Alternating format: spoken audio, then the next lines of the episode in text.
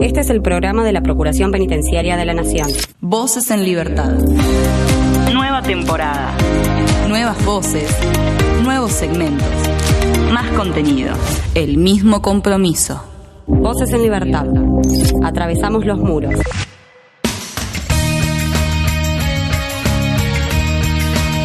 Comenzamos un nuevo episodio de Voces en Libertad, el programa de la Procuración Penitenciaria de la Nación. En esta oportunidad vamos a hablar del Día del Orgullo LGBT y también, por supuesto, referido a esto, una actividad que se realizó en el complejo de Ceiza el jueves pasado. Por otro lado, hablando justamente de actividades, vamos a charlar de algo que tiene que ver con el proyecto Probemos Hablando y con Chile, con nuestro país vecino, y vamos a ver qué fue lo que pasó, qué fue lo que sucedió en esta capacitación que realizaron desde el programa Probemos Hablando.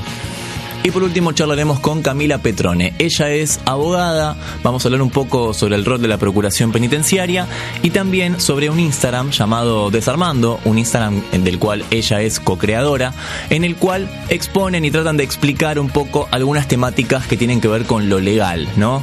Con el derecho, tratan de traducir un poco al idioma eh, convencional, lo que tiene que ver con el idioma legal, que a veces es difícil de entender, por supuesto. Así que bueno, una linda charla que tendremos con ella.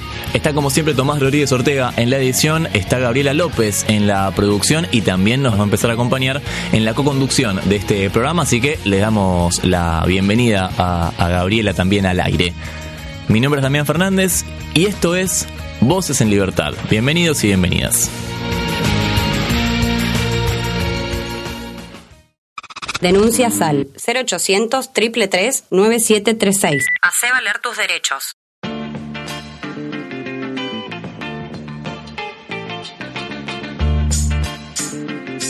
El día 28 de junio se conmemoró el Día del Orgullo LGBT y para hablar un poquito al respecto de algunas actividades que se realizaron y también por supuesto para charlar un poco en el marco general, ¿no? Aprovechando un poco de excusa el Día del Orgullo, estamos en comunicación con la licenciada Josefina Alfonsín, ella es asesora del equipo de género y diversidad sexual de la Procuración Penitenciaria.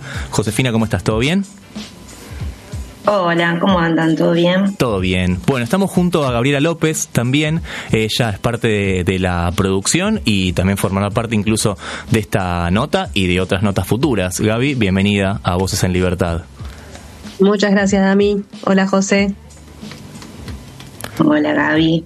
Gracias por la invitación. No, por, Por favor, favor. gracias a vos por este, por este rato. Bueno, Josefina, si querés empecemos hablando al respecto de, de una actividad que realizaron en el complejo de, de Seis el jueves pasado, ¿te parece?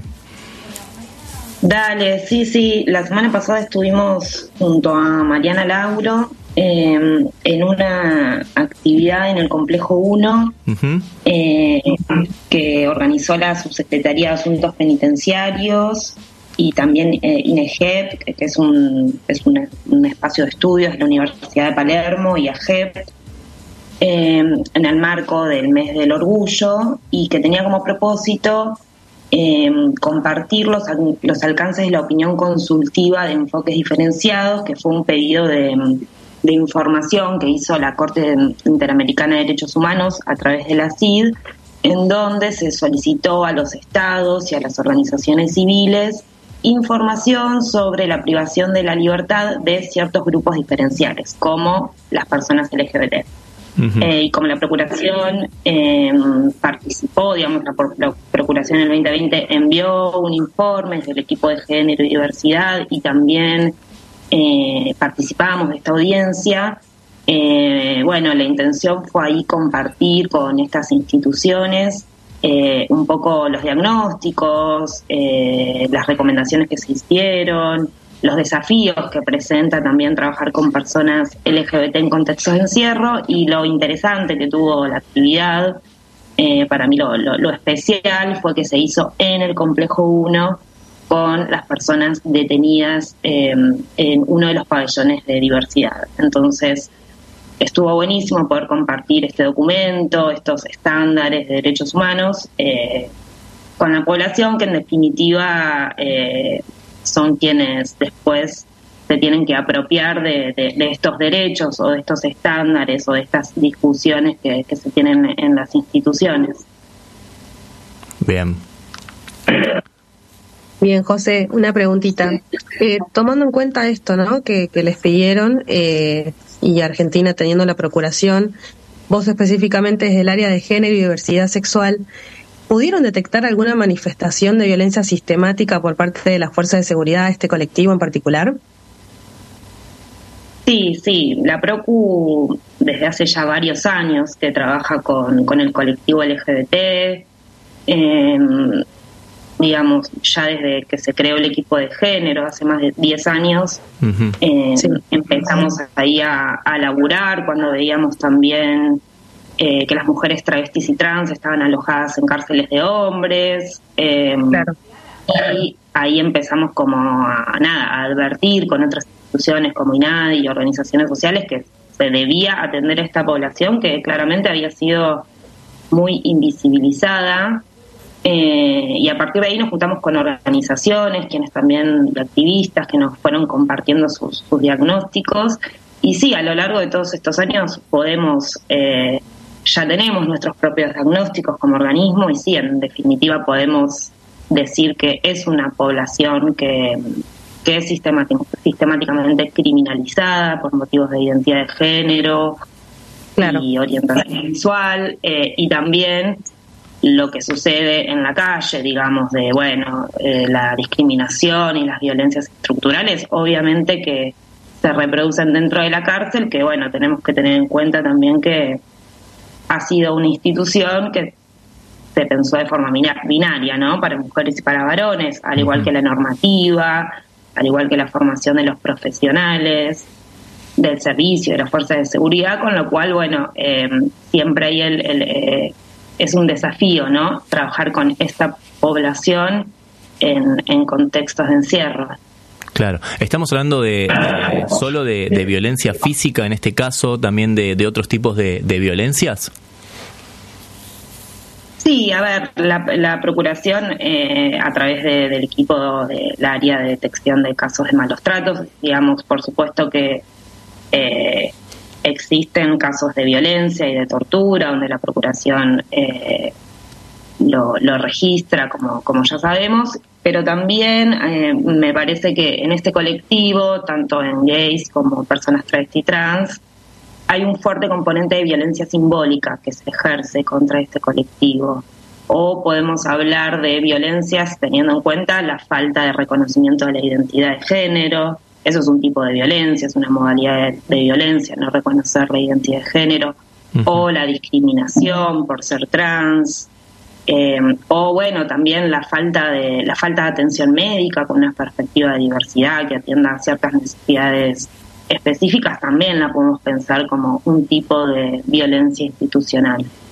O sea que sí, digamos, como digamos, eh, hay ciertas violencias que se ejercen de forma particular hacia este colectivo y bueno, que la Procuración lo viene dando cuenta a través de sus informes y en eso está bueno recordar que anualmente en el informe anual hay un apartado de género y diversidad donde eh, hay un subapartado de diversidad, donde ahí se pueden encontrar un poco lo que hemos trabajado y en el informe nuevo, en el recientemente publicado, eh, hay un informe que es específico sobre un diagnóstico que hicimos en el equipo de género en conjunto con el Observatorio de Género, eh, el Observatorio, perdón, de Cárceles de la PROCU, eh, sobre un diagnóstico de las condiciones de vida de las personas em, trans alojadas en el complejo 4.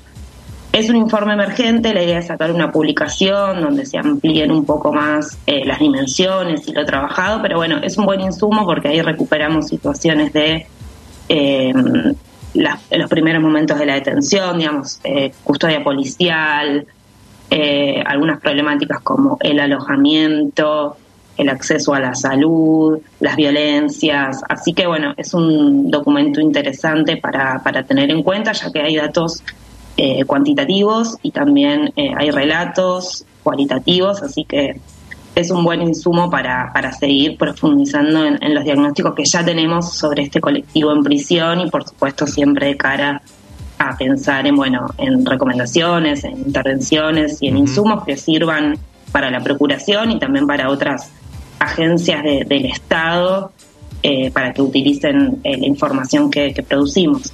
Bien, bien. Gaby, no sé si tenés alguna pregunta más que quieras agregar. No, por ahora estamos. Muy, muy completo. Gracias, José.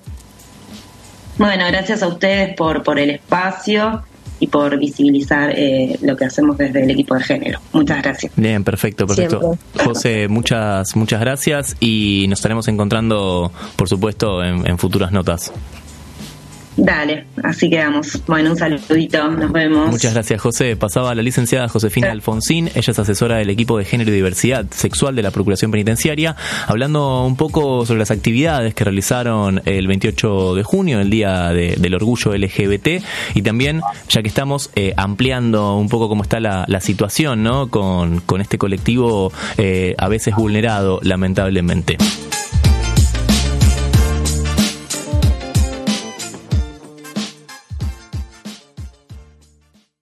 Voces en Libertad. Un programa de la Procuración Penitenciaria de la Nación. Ya está disponible el informe anual 2022, la situación de los derechos humanos en las cárceles federales de la Argentina. En esta edición vas a encontrar todo lo referido al 2022, punto por punto explicado y detallado. Podés encontrar el informe anual en la página de la Procuración www.ppn.gov.ar Procuración Penitenciaria de la Nación. 30 años. 30 años. En defensa de las personas privadas de su libertad. Foo Fighters es lo que suena.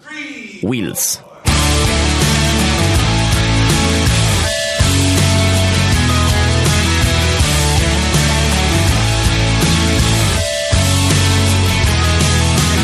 I know what you're thinking.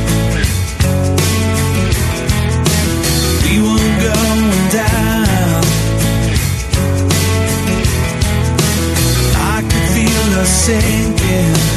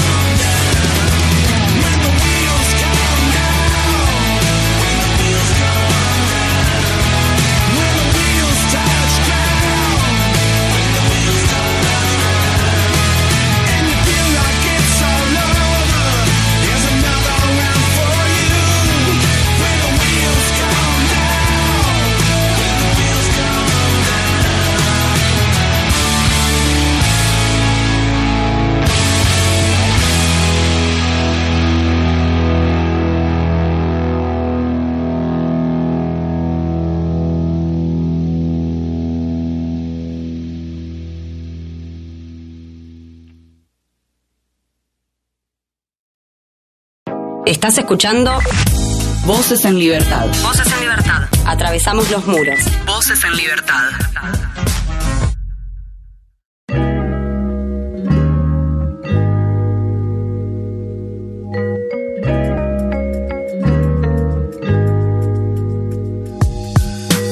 Bueno, vamos a hablar de una capacitación en solución colaborativa y restaurativa de conflictos para el sistema penitenciario de Chile. ¿Qué es esto? Vamos a desglosar qué significa justamente esto que acabamos de decir. Tiene que ver con el programa Probemos Hablando y cuando hablamos de problemas de Probemos Hablando nos comunicamos siempre con Mariana Volpi. Ella es jefa del área de diálogo y gestión colaborativa de la Procuración Penitenciaria de la Nación. Mariana, ¿cómo estás? Damián y Gabriela te saludan. Hola Damián y Gaby, ¿cómo andan? Bueno, muchas gracias por invitarme. Eh, sí, exactamente, hoy tuvimos eh, la primera capacitación con el Servicio Penitenciario de Chile, que es, la gendarmería allá en Chile, y se conectaron más de 100 gendarmes. Esta capacitación fue... eh, eh, está organizada por el Comité Nacional de Prevención de la Tortura de Chile, quien eh, nos invitó a participar a través del eh, Colegio de Mediadores del- de la República de Chile. Sí. Y bueno, esencialmente lo que estamos haciendo, vamos a tener cuatro encuentros en el mes de julio, eh, donde compartimos nuestra práctica, nuestra experiencia y también la teoría en relación al armado, al trayecto, a cómo empezó el programa Probemos Hablando y Concordia, englobados hoy en Marcos de Paz. Y la verdad que hoy fue un encuentro eh, buenísimo, mejor de lo esperado, la pasamos todos muy bien, se sintió que todos la pasamos realmente bien. Ahora, mañana vamos a tener una reunión para evaluar cómo, cómo vienen saliendo las cosas y algo que me emocionó, me gustó mucho en el encuentro de hoy fue que cuando hablamos de, de la génesis, de cómo nació Probemos Hablando, eh, no nos llevó a- al doctor Muñolo, Sí. a- al procurador que si no hubiese sido por su eh, su capacidad de, de aceptar propuestas nuevas, esto nunca hubiera existido. Cuando el doctor Muñolo dijo, dale, hagan un trabajo con diálogo en la cárcel, a todo el mundo le parecía absurdo ese enfoque. Y un año después de que nosotros habíamos empezado a hacer Probemos Hablando, eh, las reglas Mandela fueron reeditadas por las Naciones Unidas y en la regla 38 justamente eh, como que indican, promueven el uso de la mediación y los métodos dialógicos para resolver los conflictos dentro de la cárcel. Así que terminamos siendo innovadores eh, gracias al espíritu siempre eh, de generar cosas nuevas que tenía el doctor Muñolo. Bien. Bien, bien. Gaby. Bien. Sí, Mariana, eh, tomando en cuenta, digamos, las particularidades del sistema penitenciario chileno, ¿hay algún desafío o reto que vos veas en esta capacitación? Mira, lo que yo creo que, que es una sensibilización, porque nosotros, imagínense que van a ser 600 gendarmes chilenos que los hemos dividido en cuatro reuniones y hoy terminamos con 120, más o menos. Eh, o sea, es una reunión de dos horas y media, más o menos, con cada uno, porque juntarnos con 600 personas por un Zoom es un poco como difícil llegar a todos. Así que yo entiendo que vamos, nuestro trabajo hoy es una sensibilización y despertar, eh, despertar el interés que, bueno, evidentemente ya ha sido eh, despierto, ya, ya ha sido como tenido en cuenta por ellos que nos invitan a, a ser parte eh, de esta de este proceso de capacitación y renovación. Realmente vimos mucha intención eh, de parte de los gendarmes de adquirir nuevas habilidades en relación a la, la expresión, el diálogo, la palabra, que es lo que nosotros trabajamos y tiene que ver también con la misión de, de la Procuración y por supuesto nosotros también somos mecanismo de prevención de la tortura, así como el Comité Nacional de Prevención de la, de la Tortura de Chile, eh, con este enfoque preventivo. Eh, yo creo que, que la verdad no me atrevo a decir si en un día vamos a... Es simplemente hoy creo compartir nuestra experiencia y despertar una semilla, despertar así una, una- un interés, ¿no? Claro, claro, bueno, pero, pero ya eso es, eh, es un avance, Para- por supuesto. Eso es un montón. Claro. Claro. Claro, y aparte teniendo en cuenta que lo que realiza la Procuración Penitenciaria, ¿no? Y el programa Probemos Hablando, no es algo que se replique tan fácil o no es algo que al menos tengamos información de que esté replicado en, en otros países. No sé cómo es el caso de Chile. Bueno, están ellos empezando a trabajar en ese sentido. Eh, la- el, el diálogo y la y, los, las herramientas de, de comunicación y la mediación hoy eh, en todos los países de, de Latinoamérica y también en Europa están siendo eh, utilizados como una herramienta muy importante por los servicios penitenciarios y, y, y como es la- las, los funcionarios que tienen eh, la misión de, de gestionar las cárceles. De repente hoy llamó mucho la atención que nuestro enfoque Sí. eh, estaba nace desde un organismo de control, ¿no? Que es muy distinto desde un organismo de control que comienza a entender en esta mirada restaurativa de, de, de, la justicia, del cumplimiento de las penas, que eh, a través del diálogo, de la palabra, podemos eh, propiciar y promover el ejercicio de derechos humanos. ¿Y, ¿Y por qué crees que llamó la atención eso? Y bueno, esto en realidad eh, ya no sé si es que llamó la atención, como me siento que eso es medio como pretencioso creer. Yo creo que, que hay tanto en, en el mundo, tanta, tanta eh, violencia, Sí. ¿no? Que, que bueno, la- los funcionarios de bien y las, las autoridades que quieren generar algún tipo de cambio, bueno, buscan diferentes experiencias que se dan en, en otros países. Hoy nos contaron que la semana pasada de México contaron otra experiencia, eh, que allá tienen presos mediadores en una cárcel en Sonora. Eh, creo que hay una, una sincronicidad eh, en quienes trabajamos con derechos humanos de las personas que están eh, presas, encerradas, eh, en el sentido de que tenemos que buscar nuevos abordajes. Como nosotros en Probemos Hablando siempre decimos que la mayor locura, como dicen que Einstein dijo esta frase, es hacer siempre lo mismo y esperar resultados diferentes Claro.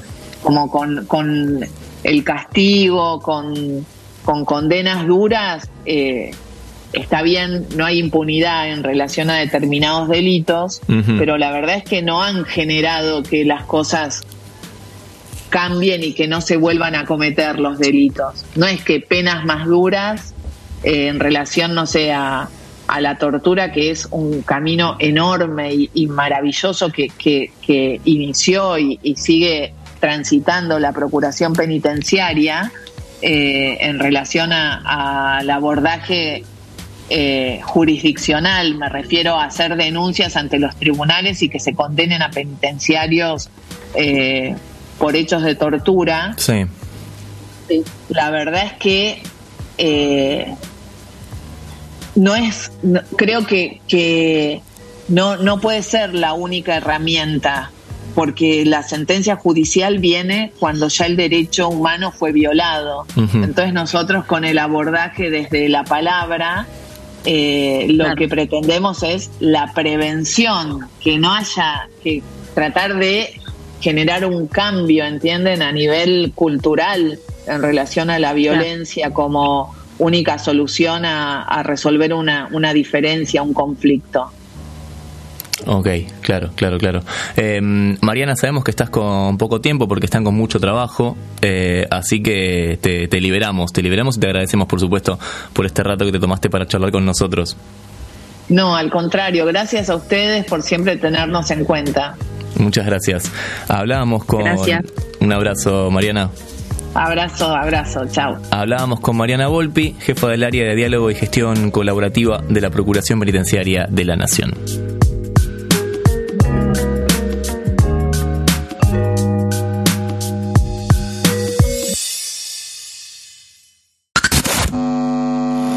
Síntesis de la semana.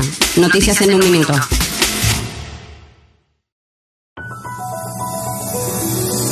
Repararon camas ortopédicas, sillas de ruedas y fabricaron mobiliario infantil. Personas privadas de libertad de una cárcel bonaerense de San Martín repararon nueve camas ortopédicas y siete sillas de ruedas y elaboraron 20 mesas y 40 sillas infantiles de madera para donar a distintas dependencias penitenciarias de la ciudad de La Plata. Un ex campeón mundial de boxeo brindó una charla motivacional en una cárcel bonaerense. con el objetivo de que las personas privadas de libertad tomen contacto con historias de superación personal, se realizó una charla motivacional en una cárcel bonaerense de La Plata, que tuvo como protagonista al ex campeón mundial de boxeo, Marcelo Domínguez. La cárcel donó muebles realizados por los detenidos. En el marco de las actividades solidarias que articula el Servicio Penitenciario Bonaerense. Personas privadas de libertad alojadas en la cárcel de Bahía Blanca elaboraron mesas y sillas que fueron donadas al Hospital Pena de la misma localidad. Tierra del Fuego. Ofrecen artesanías hechas por detenidos. Familiares de personas privadas de su libertad participan con un stand en el Paseo Emprendedor de Río Grande. Funciona todos los domingos de 14 a 20 horas en Cirilo Tomás 628. Voces en Libertad. Un programa de la Procuración Penitenciaria de la Nación.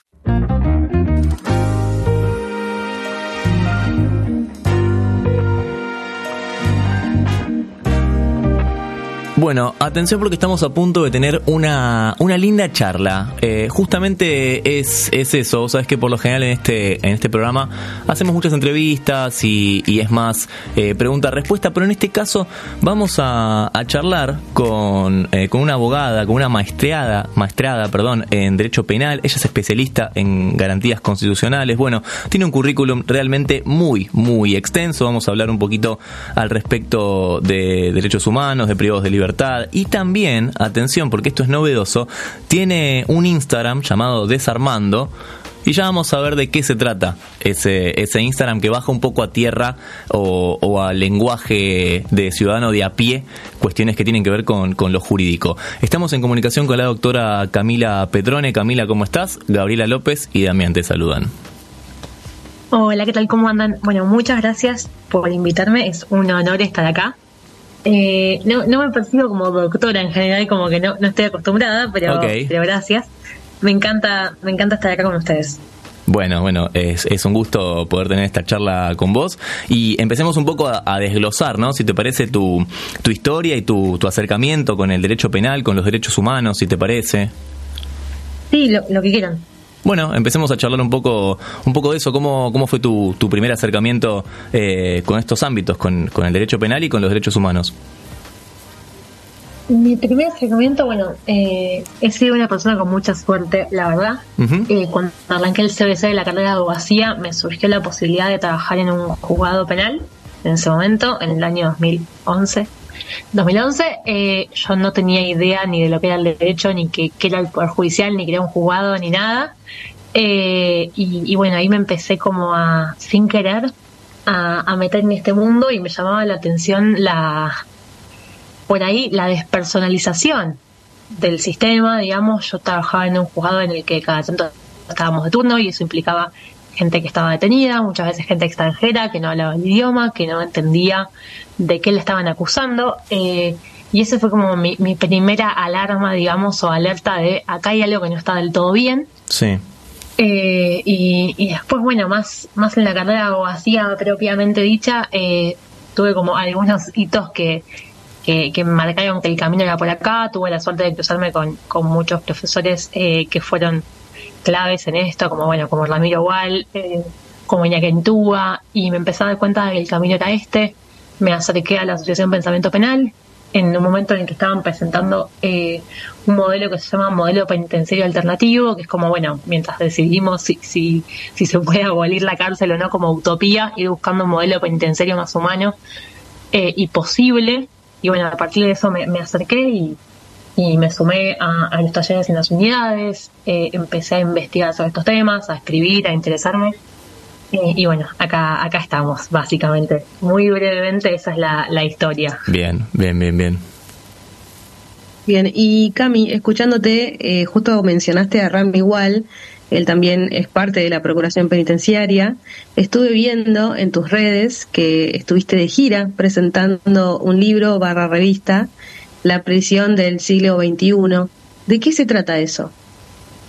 Bueno, sí, exactamente. Estuvimos de gira eh, con, con el equipo de la revista Pensamiento Penal, eh, que armamos un... Es un libro, en verdad, pero también es, es como una edición especial de la revista. O sea, el formato es un libro, es papel, está editado por Editorial Sur, pero es una edición especial de la revista que, que editamos siempre, digamos. Y consistió en empezar a compilar distintos artículos, distintas contribuciones de personas de distintas partes del país, de algunas personas privadas de libertad, acerca de distintos aspectos de- del encierro carcelario que hacen eh, de alguna forma a lo que sería tener una prisión más democrática, como que la consigna en, en esta gira de presentaciones que, que continúa, digamos, la consigna del libro era como una suerte de democratizar la prisión o discutir cómo podemos hacer para, para democratizarla. Yo particularmente estuve, bueno, en, en la Facultad de Derecho de la UBA y en, en Chaco, con la gente del Comité de Prevención de la Tortura en Chaco, que fuimos, bueno, con, con Máximo Soso. Rami, igual estuvo en Neuquén, eh, y bueno, y ahí seguimos la, la gira, se presentó también el Q del libro. Eh, la idea es, bueno, seguir eh, intramuros y, y extramuros presentándolo porque la verdad es que es un libro muy, muy heterogéneo. A ver, la temática es la prisión, la prisión que tenemos ahora y qué hacemos para mejorar algunos aspectos y para acercarlo más a la sociedad, ¿no? Ese es el hilo conductor, pero los autores y autoras son súper heterogéneos y casi, no digo casi sin quererlo porque no, o sea, la, la dirección de, de Ramiro y de la revista estuvo muy pensada, pero de repente nos salió un, un libro con contribuciones muy, muy eh, ricas, digamos, o que invitan mucho al debate. Bien. Qué lindo. Eh, algo a mí, ya que estamos hablando de, de tus redes, ¿no? Y de, de ese, de ese ámbito, algo que me llamó bastante la atención es lo que decíamos en, en la apertura, eh, el tema de, de tu otra red social, no tu red eh, privada, sino eh, una red en la que sos cofundadora, que es Desarmando. Eh, ¿de, qué, ¿De qué se trata esto? Porque está, está bueno el concepto. Bueno, me, me encanta que me pregunten esto porque eh, me, me cae como anillo al dedo. Desarmando, la página de Instagram es desarmando.ar. Ah, eh, actualmente es un proyecto que surgió en 2020, eh, al comienzo de la pandemia, con, con Lucía Montenegro, que es una amiga y, y profesora también de la Facultad de Derecho, que bueno, nosotras nos conocíamos de vista, digamos, pero nos pusimos a hablar, primero en redes sociales, algunos intercambios y después, bueno, por WhatsApp, por teléfono, de cómo lo, lo mal que nos ponía, digamos, los cacerolazos por la supuesta suelta masiva de presos, no sé cómo era que le decían, Sí. al comienzo de, de la cuarentena.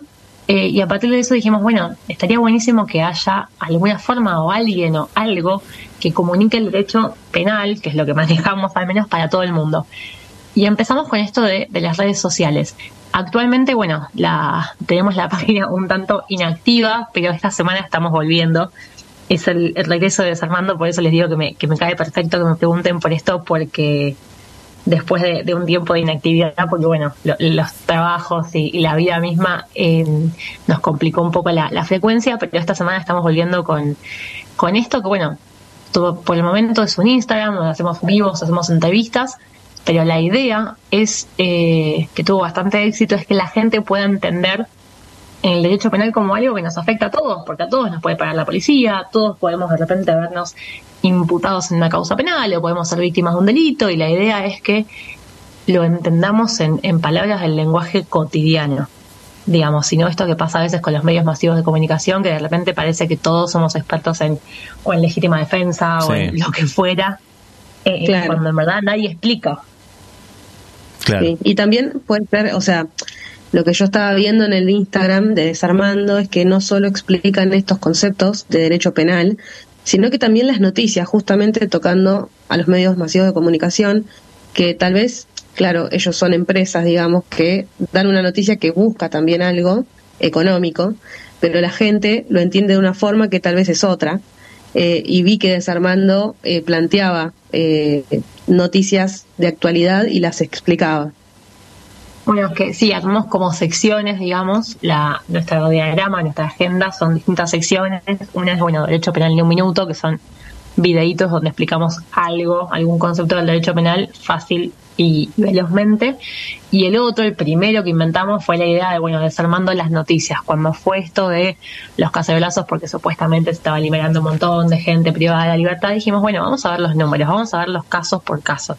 Vamos a ver si esto es así, le vamos a explicar a la gente por qué está mal. Digamos. No es lo mismo que alguien les haya dado el arresto domiciliario porque correspondía a esto, creer que estábamos soltando a todo el mundo, digamos. Claro. Eh, como, como dar herramientas para la discusión. Esa fue un poco nuestra idea. Eh, y bueno, por, por ese lado vamos. La verdad es que resultó bastante más, más trabajoso de lo que pensábamos esto de estar todo el tiempo presente en redes, pero, pero bueno, la verdad es que nos divertimos. La, el intercambio con gente que no tiene nada que ver con este mundo es súper enriquecedor. Así que ahí, ahí estamos. Está buenísimo. Planificando cómo seguir. Sí, sí, sí, está buenísimo. Me alegro que les guste. No, no, sin dudas, lo volvemos a, a recomendar, es desarmando.ar, eh, lo pueden encontrar en, en Instagram. Y lo- mi pregunta no tiene nada que ver con la nota, pero ¿en qué momento sacas tiempo? Porque tenés un Instagram también de viajes, no no sé cuánto dura tus días, duran 48 horas, ¿cómo, cómo es? Me, me suelen decir mucho eso que me estás diciendo porque, mm, eh, bueno, a veces me, me dicen que tengo el giratiempos de Hermione si hay algún fan de Harry Potter por ahí. yo. Eh, no, la, la clave es mucha organización. El Instagram de viajes igual está inactivo hace muchísimo tiempo. Ok. Era una idea de, de hobby pandémico que, que quedó ahí. Sí. Pero la clave es la, para mí es la organización y bueno, colapsar un poquito cada tanto. Bien, bien, perfecto. Perfecto. ¿Quién, a Bueno, quién yo no? vuelvo, Sí. vuelvo un poco más a, a la charla entre abogadas eh, y lo que, nada, tomando en cuenta toda esta experiencia que vos tenés, eh, la idoneidad y con la cantidad de personas que, que trabajás y has trabajado, eh, ¿qué desafíos le ves a, a futuro a organismos como la Procuración, que trata temáticas tan eh, específicas como son los derechos humanos de privados de libertad? Bueno, es una pregunta súper interesante. Mira, la Procuración eh, Penitenciaria es un organismo que a mí siempre me llamó la atención. Digamos, más, más allá de que conozco a muchas de las personas que, que la integran o he tenido vínculos y conozco su trabajo, me, me parece espectacular que haya un organismo eh, que es del Estado, porque en definitiva depende del Estado, que tenga como, como objetivo, entre otros, y corregime si me equivoco, velar por bueno los derechos humanos de las personas que están privadas de libertad. En cuanto a eso, me parece que, que tiene muchísimo futuro por varias cuestiones. Primero, porque personalmente, y más allá de que mi deseo es todo lo contrario, no creo que estemos en camino a tener menos cárceles o, o no sé, o que existan menos delitos o que el encarcelamiento de repente disminuya a un punto tal que, bueno, tenemos que cerrar la cárcel de, de voto o la que fuera. No Claro. sé si vamos por ese camino, lo veo bastante más difícil de lo que quisiera, pero justamente eh, como, como está bastante en boga esto de ir sumando delitos o los pedidos de aumentos de, pe- de aumentos de pena y demás, la existencia organismos como la Procuración es fundamental. Digamos, casi que diría, hablando en criollo, en las buenas y en las malas, ¿no? Si todo empeora, está buenísimo que estén ahí eh, pendientes, tanto, bueno, con, con acciones judiciales, como diciendo, bueno, nos enteramos de esta situación, de tal persona en tal lugar, que, no sé, que está sufriendo una situación concreta específica o de violencia o lo que fuera, o bien, si, si todo mejora y de repente eh, sigue bajando la tasa de encarcelamiento y podemos empezar a hablar de verdad en mejorar las condiciones adentro de la prisión, también es bueno que haya un organismo que, que puede entrar a la cárcel. Eso es fundamental. entrar y ver qué es lo que pasa adentro. Lo, lo hablé mucho con, con Ramiro, de hecho, en, en otra otra gira que hicimos hace poco a la Universidad de Mar del Plata a presentar otro libro que es más de criminología. Eh, y bueno, esto de que existe un organismo donde la gente la integra, puede entrar en la prisión y ver qué es lo que pasa es fundamental. Claro. Porque a ustedes nadie les está contando, digamos, qué es lo que pasa, no que van, lo ven y, y pueden actuar. Entonces creo que, que sea cual sea la situación que nos toca atravesar en el, en el futuro, la presencia de un organismo como la Procuración es indispensable. Eh, y de hecho me sorprende cómo hay mucha gente, incluso dentro de la Facultad de Derecho, dentro del ámbito del derecho penal, que no lo conoce. Claro. Me, me ha pasado más de una vez de tener que decir, no, porque hice una presentación en la Procuración y que me digan quién. Mm.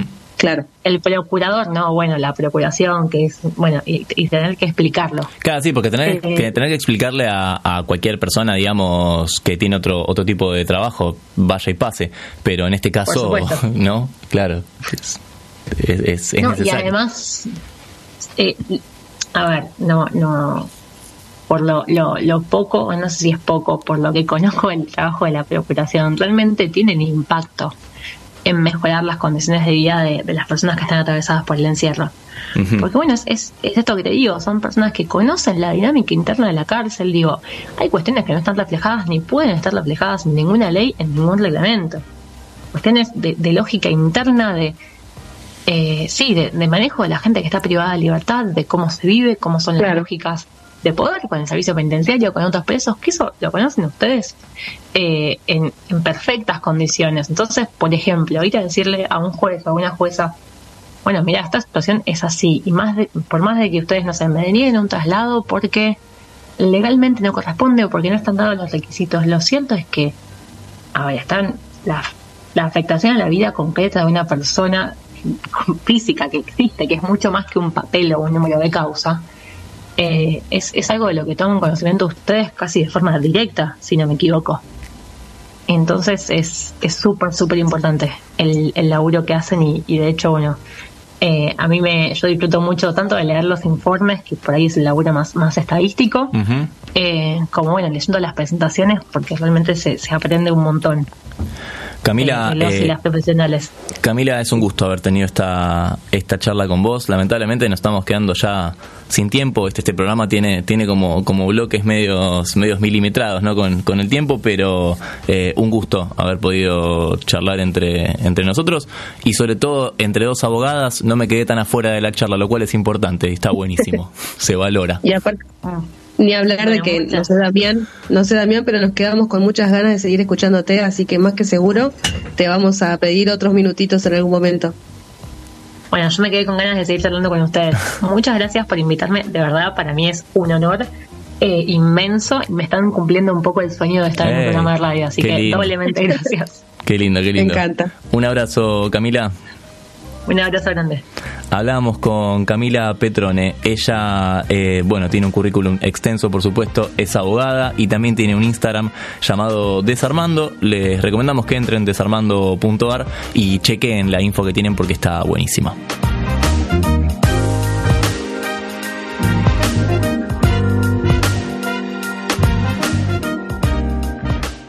Volvé a escuchar este u otro programa a través de la web oficial radio.ppn.gov.ar. Voces en Libertad. Un programa de la Procuración Penitenciaria de la Nación.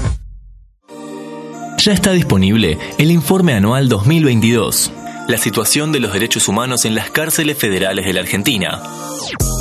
En esta edición vas a encontrar todo lo referido al 2022, punto por punto y detallado. Podés encontrar el informe anual en la página de la Procuración www.ppn.gov.ar Procuración Penitenciaria de la Nación. 30 años. 30 años. En defensa de las personas privadas de su libertad. Esta canción salió hace realmente muy muy poco, es una session grabada en el Teatro Colón. Es Emanero el que suena haciendo whisky.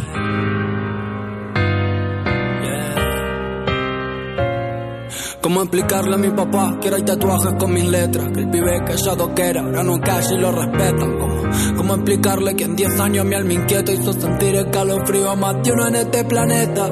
¿Cómo querés que no me sienta viejo si tengo un par de historias marcadas en el pellejo?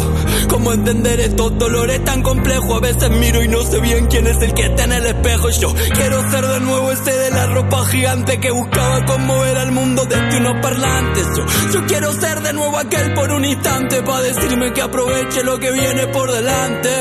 Yeah. Y ahora aprendí que en esta vida vale más soltar que aferrarse a cosas que están perdidas.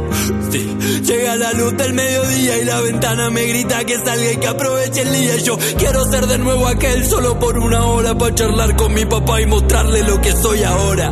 Llenarme un vaso de whisky con Coca-Cola para embriagarme un rato y que mi alma no se sienta tan sola. Yeah. ¿Será que es cierto que estoy loco, que no compro con el lujo y me siento mejor con poco?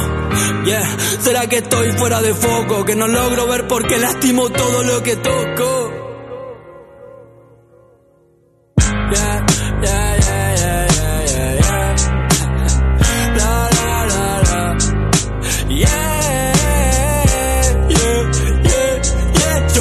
Ser de nuevo aquel solo por una hora para charlar con mi papá y mostrarle lo que soy ahora.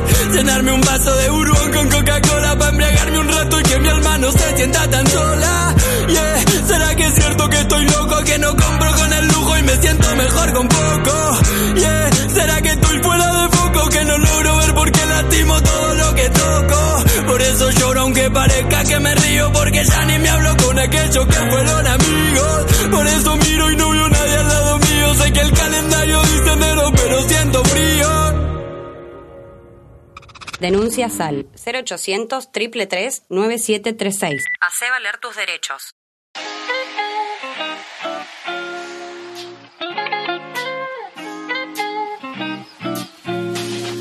Y hasta acá llegamos con este episodio de Voces en Libertad. Ya sabes, como siempre, podés encontrarnos en radio.ppn.gov.ar, en Spotify como Radio PPN y encontrar toda la información que necesites en ppn.gov.ar. Tomás Rodríguez Ortega en la edición, Gabriela López en la producción, mi nombre es Damián Fernández y nos encontramos en el próximo episodio de Voces en Libertad. Chau.